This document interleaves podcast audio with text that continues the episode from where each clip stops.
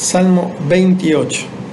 Esta es una oración que comienza haciendo David ante una falta de respuesta aparente de Dios. Comienza diciendo, a ti clamaré, oh Jehová, roca mía.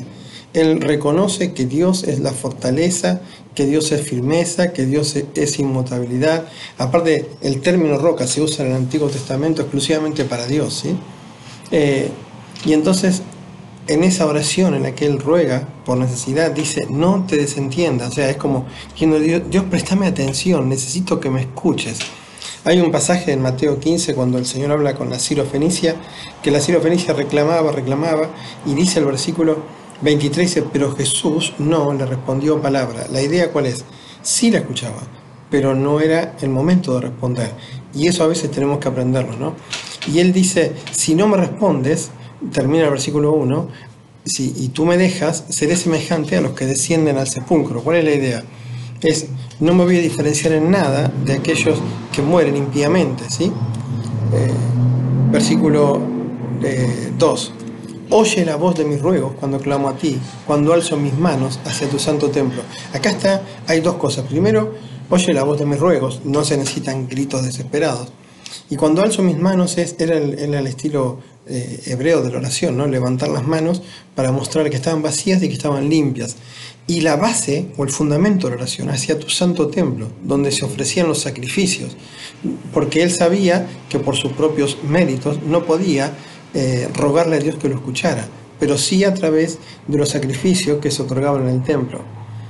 Después dice, no me arrebates juntamente con los malos y con los que hacen iniquidad él lo que está diciendo es, no me compares, no me pongas en el mismo lugar de aquellos que merecidamente reciben, eh, merecidamente no pueden o no merecen que vos los escuches. ¿sí? ¿Y cuáles son las características de estos malos? Hacen iniquidad, o sea, su vida manifiesta eh, su falta de justicia. Hablan paz con su prójimo, pero la maldad está en su corazón, o sea, tienen un amor fingido y él, observen que no reclama venganza, sino que lo que pide es justicia. Observen, dice, dale conforme a sus obras. Eh, el impío, como la Biblia dice, ignora habitualmente que Dios en algún momento lo va a juzgar. Y acá lo que el, lo que el, salmista dice es, respondele o dale de acuerdo a sus hechos. Conforme a la perversidad de sus hechos, dale su merecido conforme a la obra de sus manos. Lo repite varias veces, el estilo de la poesía hebrea, ¿sí? Y dice, el versículo 5 da una razón fundamental, dice, por cuanto no atendieron a los hechos de Jehová ni a las obras de sus manos. Él dice, lo que dice acá es, lo siguiente, dice, el impío te vio, pero no prestó atención. Se dio cuenta de que hay un Dios poderoso, pero lo ignora. Entonces esa actitud deliberada de ignorancia y rechazo a Dios hace que Dios al final los va a derribar y no los va a edificar. Ahora, versículo 6. Dice ahora, bendito sea Jehová que oyó la voz de mis ruegos.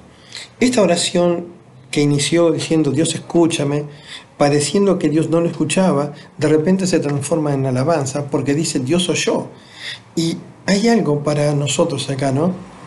Observen que Él solamente dice oyó, o sea, el sentirse escuchado permitió que Él elevara una alabanza a Dios.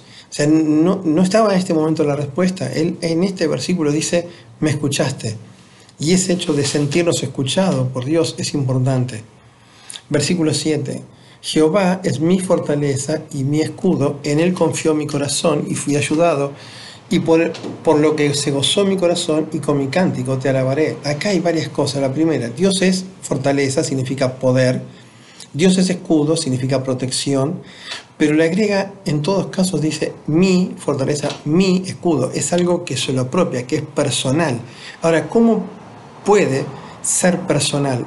Lo dice el mismo versículo, en él confió mi corazón. El profeta, el salmista, tuvo fe y descansó en que Dios iba a obrar en el tiempo adecuado. Después dice, eso obviamente hizo que Dios obrara. Observen que dice, fui ayudado, vio la manifestación de Dios y al final dice, por lo que se gozó mi corazón, las respuestas de oración traen seguridad al corazón y obviamente traen alegría. Y eso se expresa, como dice el versículo 7 al final, en un cántico de alabanza.